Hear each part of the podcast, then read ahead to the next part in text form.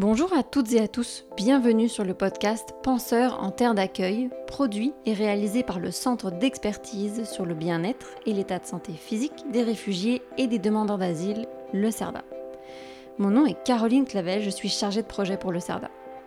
Alors c'est un podcast qui va vous parler du travail des professionnels de la santé auprès des personnes réfugiées et pas n'importe quel professionnel, puisqu'on ira à la rencontre de ceux et celles qui ont été mandatés par le ministère de la Santé et des Services sociaux pour faire l'évaluation du bien-être et de la santé physique des personnes réfugiées nouvellement arrivées au Québec. Alors ici, on va vous parler des défis, des enjeux, des solutions, mais aussi des pratiques innovantes ou des outils d'évaluation utilisés par les professionnels. En bref, on va partir ensemble à la découverte des pratiques des intervenants, et ce, partout à travers le Québec. Alors aujourd'hui, on est en compagnie de Mélanie Gagnon, qui est responsable à la coordination pour le CERDA. Donc je vais la laisser se présenter d'ici quelques minutes.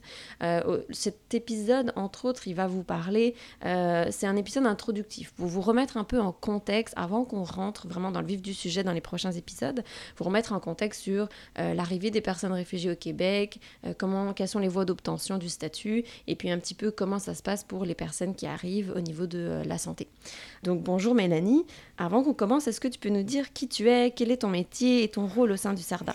Oui, alors bonjour, je suis euh, Mélanie Gagnon, je suis responsable de la coordination du CERDA, euh, qui est sous la direction des affaires académiques du Centre intégré universitaire de santé des services sociaux du centre-ouest de l'île de Montréal. Je suis aussi euh, psychologue clinicienne et je suis praticienne chercheur aussi avec l'Institut universitaire Sherpa. puis mes travaux tournent autour de tout ce qui est enfants, adolescents, familles et euh, notamment euh, réfugiés, demandeurs d'asile. Parfait, merci. Alors, d'ici quelques minutes, on va expliquer un petit peu plus le rôle du CERDA. On va rentrer un peu plus en profondeur, sa mission, ses actions. Mais avant ça, est-ce que tu peux nous remettre un petit peu en contexte justement sur les personnes réfugiées au Québec? Euh, Par exemple, est-ce que tu peux nous donner quelques définitions? Qu'est-ce que ça veut dire être réfugié? Bien, en fait, euh, en premier, il faut comprendre que le concept de réfugié traduit en la reconnaissance que certaines personnes dans le monde qui vivent des persécutions ou des conflits qui menacent leur vie. Donc, les personnes réfugiées sont protégées par le droit international euh, selon la Convention de Genève relative au statut de réfugié. C'est cette convention-là qui balise en fait euh, la définition et elle définit une personne réfugiée lorsqu'elle se trouve en dehors de son pays euh, dont elle a la nationalité et qu'elle craint avec des raisons d'être persécutée du fait de, bon, de sa race, de sa religion, de sa nationalité. Ça peut être aussi pour son apparence un certain euh, groupe social ou pour ses opinions politiques. Euh, les personnes vont fuir leur pays parce qu'ils vont avoir l'impression que leur vie, ou avec raison encore, que leur vie est en danger ou menacée. et là, on va parler de migration forcée. Par la suite, les personnes peuvent se réinstaller euh, dans un pays voisin ou se rendre dans un camp de réfugiés. Puis il y a d'autres personnes aussi qui vont euh, être en transit vers un pays où elles pourront demander l'asile, donc demander la protection. Ok, super. Donc en fait, ce que tu nous dis, c'est qu'avant tout, c'est un, droit euh, international et fondamental de demander l'asile quelque part quand on se sent persécuté.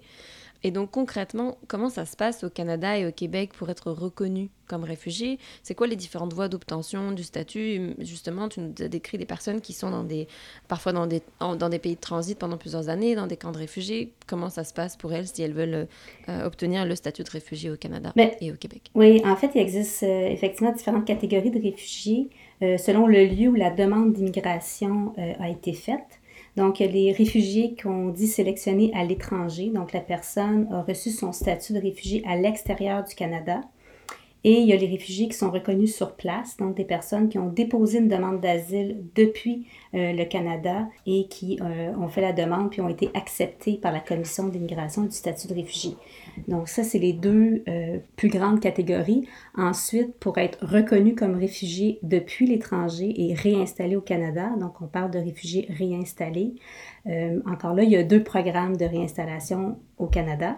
Il y a le programme de réfugiés qui est pris en charge par l'État euh, donc, euh, c'est le gouvernement canadien qui s'engage à subvenir aux personnes euh, réfugiées. Et il y a le programme de parrainage privé de réfugiés. Donc, ça va être des organismes communautaires, ça peut être aussi des petits groupes de 2 à 5 personnes, par exemple, qui vont parrainer une ou deux ou une famille de réfugiés, par exemple. D'accord. Ok, donc ça c'est pour les personnes qui se situent dans des camps de réfugiés, dans des pays de transit qui sont à l'étranger. Effectivement.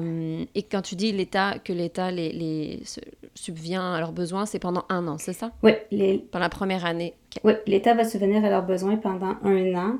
Bon, encore là, il y a des distinctions à faire. Euh, par exemple, euh, parce que ce qu'on ce que, ce qu'on, ce qu'on pourrait peut-être dire aussi, euh, c'est que pour les personnes qui ont demandé le statut de réfugié depuis le Canada, donc on va parler de demandeurs d'asile, c'est pas nécessairement non plus les mêmes services auxquels ils ont le droit. Donc, pour les personnes réfugiées réinstallées, euh, on parle par exemple de personnes qui arrivent au Canada avec euh, la résidence permanente et par exemple vont avoir euh, accès aux services de santé, donc ont l'assurance maladie, donc la RAMQ. Donc, ça, c'est une distinction qui est importante. OK, parfait. Et puis, donc, juste pour euh, remettre aussi un peu en contexte, quand on parle de pays de transit, pour que ce soit bien clair pour les personnes qui nous écoutent, c'est par exemple, on, a vu la Syrie ces dernières années euh, euh, qui a connu des conflits. Donc, une personne qui serait dans un pays de transit, ce serait une personne, par exemple, qui pourrait rester quelques années au Liban, qui est le pays juste à côté, et qui, de là, pourrait faire une demande ou en tout cas être reconnue comme personne réfugiée. Exactement. Parfait. Et donc les demandeurs d'asile, donc pour euh, rentrer un petit peu plus dans cette, petite, cette définition, c'est en fait des personnes qui sont arrivées au Canada par voie maritime, donc par bateau, par voie aérienne ou par voie terrestre, c'est ça?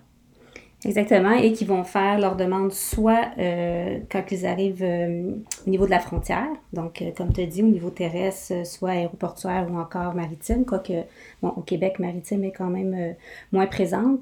Et euh, on dit que ces personnes vont demander l'asile, donc vont demander la protection du Canada, mais avant d'être reconnus comme réfugiés au sens de la Convention. Donc c'est toujours, euh, les, les c'est toujours la définition de la Convention en son, qui va primer. Donc c'est les balises qu'on va utiliser pour reconnaître une personne réfugiée, que ce soit l'étranger ou que ce soit sur place.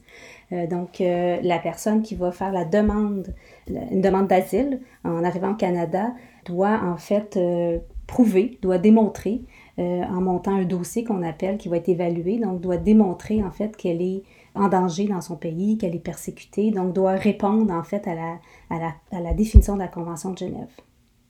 D'accord, super. Donc, c'est pourquoi est-ce qu'on parle de ces définitions-là? C'est important parce que, comme tu l'as mentionné, les personnes qui obtiennent le statut de réfugié avant d'arriver et avant d'arriver au Canada et ceux qui l'obtiennent quand ils sont au Canada, les demandeurs d'asile donc, euh, ils n'ont pas forcément les mêmes droits en termes de couverture médicale et donc c'est important de faire la distinction parce que dans ce podcast-là, on ne va parler que des personnes réfugiées qui ont été sélectionnées à l'étranger. Donc, les, intervenants qu'on a rencontrés euh, rencontrent principalement ces personnes réfugiées qui ont été sélectionnées à l'étranger. Les personnes, les intervenants qui rencontrent les demandeurs d'asile, ce sont euh, les, les, intervenants qui font partie du PRIDA, donc le programme régional d'accueil et d'intégration pour les demandeurs d'asile. Donc, c'est comme une autre voie. Donc, pour ce podcast-là, on vous parlera essentiellement des personnes euh, qui ont été sélectionnées à l'étranger. alors, Mélanie, est-ce que tu peux nous dire un petit peu les statistiques au Québec dans les dernières années? Combien de personnes réfugiées sélectionnées à l'étranger sont arrivées euh, au Québec? Ben, en fait, depuis les cinq dernières années environ, la province du Québec a connu une hausse importante du nombre de personnes réfugiées. Hein. Tout le monde a entendu euh, parler euh, autour de 2015, 2014, 2015, 2016, des personnes réfugiées qui étaient en provenance de la Syrie, par exemple. Donc, depuis les trois dernières années, les chiffres se tiennent autour de 9000 personnes réfugiées accueillies chaque année. D'accord. Et face à l'arrivée donc de, de, nouvelles personnes, qu'est-ce que le ministère de la Santé et des Services sociaux a décidé de faire? Comment est-ce que les services s'organisent? Comment ça se passe quand une personne réfugiée euh, arrive? Est-ce que tu pourrais nous, nous, un petit peu nous décrire euh, jour 1, arrivée, comment ça se passe? Oui, tout à fait. En fait, au Québec, les personnes réfugiées vont être réinstallées dans 14 villes d'accueil désignées. Donc, c'est le ministère de l'Immigration, de la francisation et de l'intégration, donc le MIFI, qui euh, désigne les villes d'accueil. Euh, on a Brossard, Drummondville, Gatineau, Granby, Joliette, Laval, Montréal, Québec. Bon, Rimouski, euh, qui est notre dernière ville d'accueil, Saint-Hyacinthe, Saint-Jérôme, Sherbrooke, Trois-Rivières et Victoriaville. Donc, quand les personnes arrivent, le MIFI prend la décision, en fait, de réinstaller les personnes réfugiées dans une de ces 14 villes d'accueil.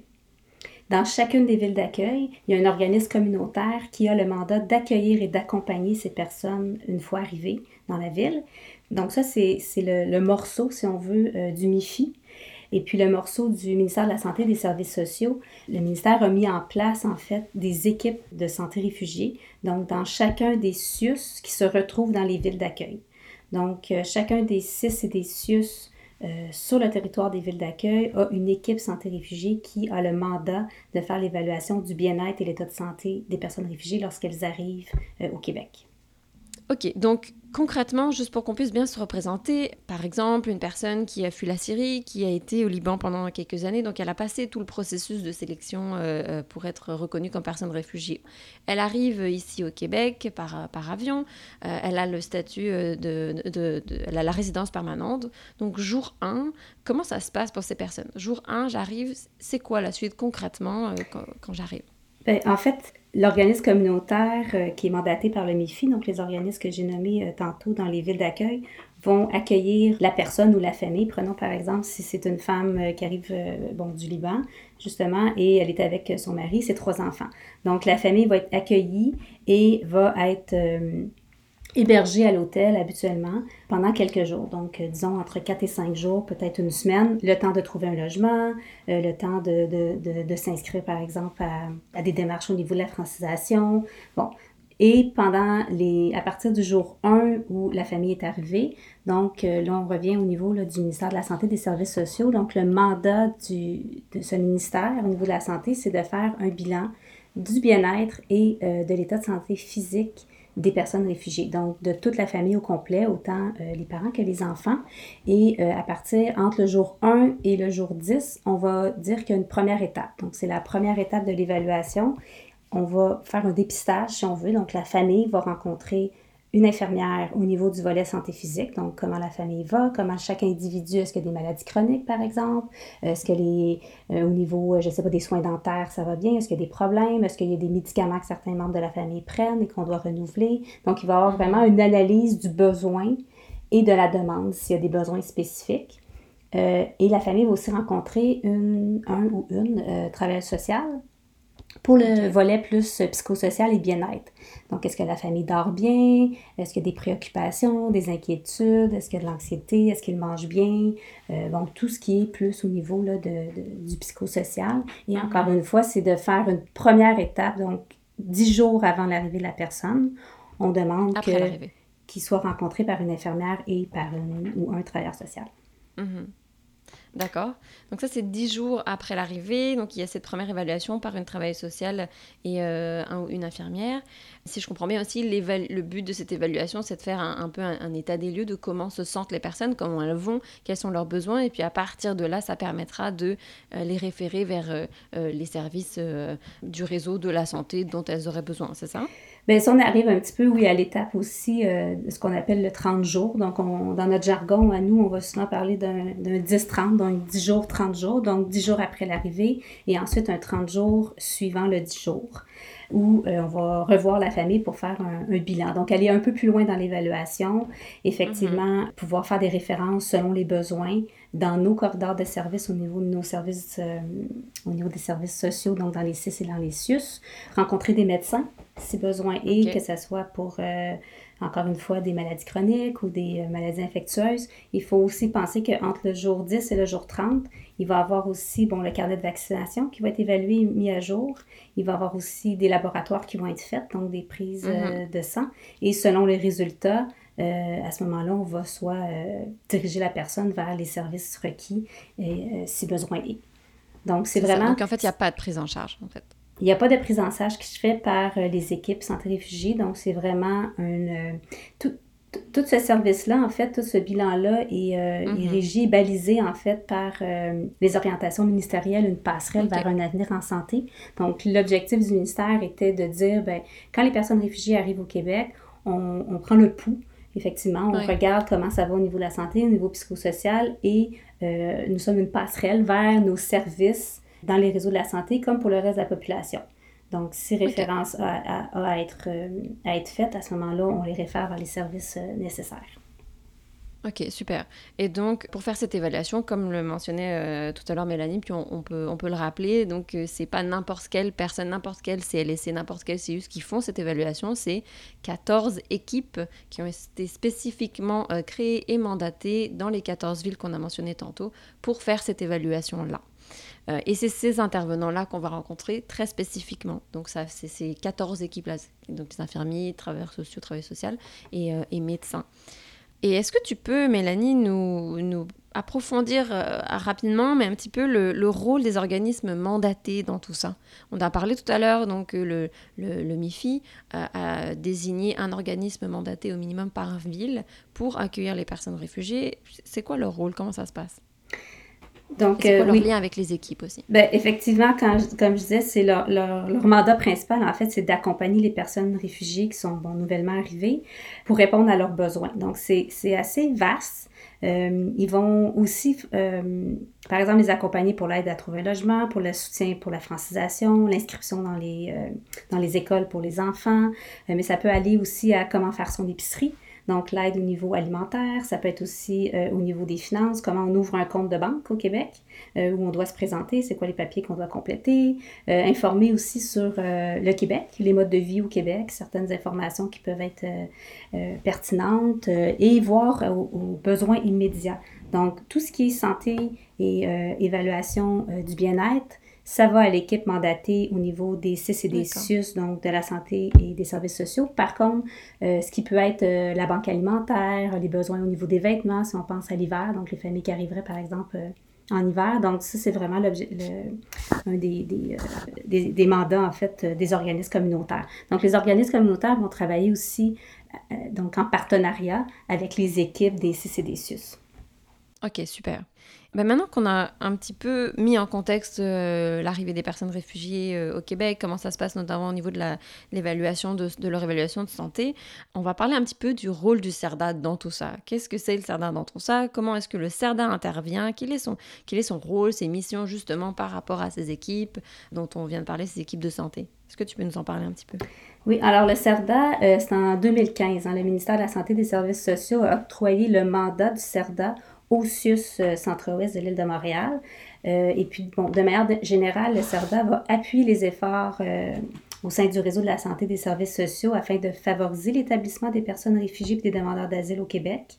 Le CERDA, il va, par exemple, avoir le mandat de soutenir les 11 CCCIUS mandatés pour effectuer l'évaluation du bien-être et l'état de santé physique des personnes réfugiées. il va aussi agir comme rôle conseil auprès du ministère de la Santé et des Services sociaux on va participer à l'élaboration de recommandations fondées sur les meilleures pratiques. Il va aussi euh, travailler à adapter euh, l'offre de service aux besoins spécifiques de cette clientèle-là. Puis euh, le CERDA, ce qui est important aussi de mentionner, c'est que travaille beaucoup en collaboration avec l'Institut universitaire au regard des communautés ethnoculturelles, donc l'équipe de recherche Sherpa, sur différents projets. OK. OK, donc c'est un rôle assez, assez large. Et oui, tu voulais ajouter quelque chose? Non, j'allais dire oui, ça c'est son rôle plus, euh, plus macro, si on veut. Après ça, dans mm-hmm. ses actions euh, plus précises, euh, le CERDA, il va, il va agir sur quatre axes stratégiques. Donc, on a un axe euh, qui est plus au niveau de la connexion des acteurs, donc de vouloir favoriser les échanges entre les différentes équipes des CIS et des CIUS mandatés, de vouloir aussi euh, créer des partenariats entre, euh, par exemple, les équipes mandatées et les équipes communautaires. Donc, on va stimuler les échanges à travers, par exemple, des journées thématiques, à travers des, des, espaces de soutien, des espaces de réflexion. Donc, c'est différentes activités pour vraiment mettre les acteurs ensemble et de partager, si on veut, leur, euh, leur expertise commune. Aussi. Pardon? À travers, des à travers des partages de documents aussi. Euh, à travers le partage de documents, effectivement, oui. Euh, le, le CERDA a un site web aussi, puis je vais prendre l'opportunité peut-être de le dire à, ce moment-ci, mais le CERDA a un site web qui, pour la majorité, est vraiment un partage public, mais il y a une section qui une section sécurisée qu'on appelle communauté de pratique. Donc, c'est c'est une connexion, en fait, pour les membres qui font partie des équipes mandatées au niveau de la santé. Donc, c'est un endroit où ils peuvent partager justement des documents, euh, des informations, des questions, euh, et ça leur appartient. Donc, tout ça, ça euh, fait partie de l'axe connexion des acteurs. Donc, au niveau de l'axe 2, on est plus dans un axe d'orientation des pratiques. Donc, le CERDA va élaborer des recommandations, va développer des outils qui vont être fondés sur l'état des connaissances scientifiques et les meilleures pratiques. Puis c'est toujours dans un souci, en fait, d'optimiser l'offre de services pour les professionnels de la santé qui vont dispenser ces services-là, puis pour les personnes réfugiées ou demandeurs d'asile qui vont en bénéficier. Donc, euh, ça, ça peut être à travers, par exemple, récemment, euh, dans la dernière année, il y a eu un outil qui a été développé, bon, qui était pour, les, pour les, intervenants qui travaillaient auprès des demandeurs d'asile, donc un outil plus pratique ou clinique. mais ça peut être aussi à travers des formations aussi. Donc, des activités de transfert de connaissances, mais basées vraiment pour orienter les pratiques. OK, super. le troisième axe? Le troisième axe, qui est un axe de, qu'on nomme production et soutien des savoirs. Donc là, c'est de contribuer au développement, puis euh, bon, au rayonnement de l'expertise québécoise, si on veut. Puis c'est de raffiner notre compréhension des enjeux qui sont vécus par les personnes réfugiées et de soutenir l'émergence de, de, de, pratiques innovantes, innovantes. Pardon. Donc au niveau de la production puis de soutien des savoirs, on peut... Euh, penser que le CERDA va soutenir, entre autres, par exemple, euh, euh, des projets de, démarrage, des projets de recherche ou des, projets de développement, de démarrage de différentes équipes. Euh, il va avoir aussi, le CERDA va soutenir aussi des, ça c'est peut-être intéressant aussi à nommer, mais des bourses d'études pour des étudiants qui sont au niveau de la maîtrise, au mm-hmm. niveau du doctorat. il va avoir aussi, bon, actuellement, il y a un projet qui, qui, est, en, qui, est, en, qui est en œuvre au niveau d'une base de données pour euh, recueillir en fait euh, le, portrait à travers des données quantitatives des mhm. personnes euh, nouvellement arrivées au Québec. Ok, super. Et le quatrième axe? Et l'axe 4, qui est l'axe de transfert de connaissances, c'est qui est le dernier, mais non le moindre, parce que c'est un des axes dans lesquels on fait le, beaucoup d'activités. Donc, c'est vraiment d'assurer l'accessibilité euh, l'appropriation aussi des informations qui sont relatives aux personnes réfugiées par la vulgarisation des connaissances scientifiques puis la diffusion de, différentes pratiques à travers des, des modalités variées. Donc l'objectif, encore une fois, c'est de pouvoir retransmettre aux équipes, aux intervenants qui sont euh, sur le terrain, des informations, des données, euh, des nouvelles recherches, donc de la littérature scientifique, mais dans, une dans, une, dans, un, dans des modalités bon, plus rapides à lire, euh, déjà vulgarisées, plus simples. Ça peut être aussi par écrit, par exemple, par des fiches synthèses, ça peut être des infographies, ça peut être encore, par exemple, des webinaires, donc là, qui est plus une modalité à l'oral, mm-hmm. donc à l'écoute. ça peut être des colloques, l'organisation de colloques qu'on va faire, donc des événements pour aussi permettre oui, le, transfert des connaissances, mais aussi le partage entre les équipes. Mais c'est ça, en fait, euh, je pense que euh, l'axe, le, quatrième axe de transfert de connaissances, c'est quand même pas mal notre vitrine du CERDA. Je dirais que c'est les, les, activités que les personnes vont, être le, plus, vont voir en fait le plus souvent. Donc ça va être nos bandes dessinées. Comme disait Mélanie, on a des articles scientifiques qu'on lit puis qu'on résume vraiment en fiche synthèse, fiche infographie.